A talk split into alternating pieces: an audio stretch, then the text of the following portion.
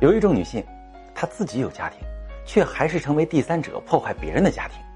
那也许你会问了，难道她的心不是肉长的吗？自己有家还去破坏别人的家？我在咨询里碰到过这种情况。如果你跟他们沟通一下，你会发现他们有两种心态。